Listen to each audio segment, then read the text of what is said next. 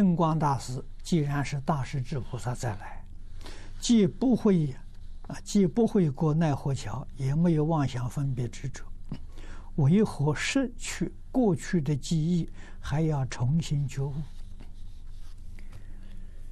菩萨示现在这个世间，他的境界不是凡夫能够啊想象得到的。啊，你这些疑问呢，最好就问印光法师。啊，大势至菩萨早就成佛了，啊，成愿再来，像唱戏一样，他是舞台上表演的。啊，你到后台看的时候，完全不一样。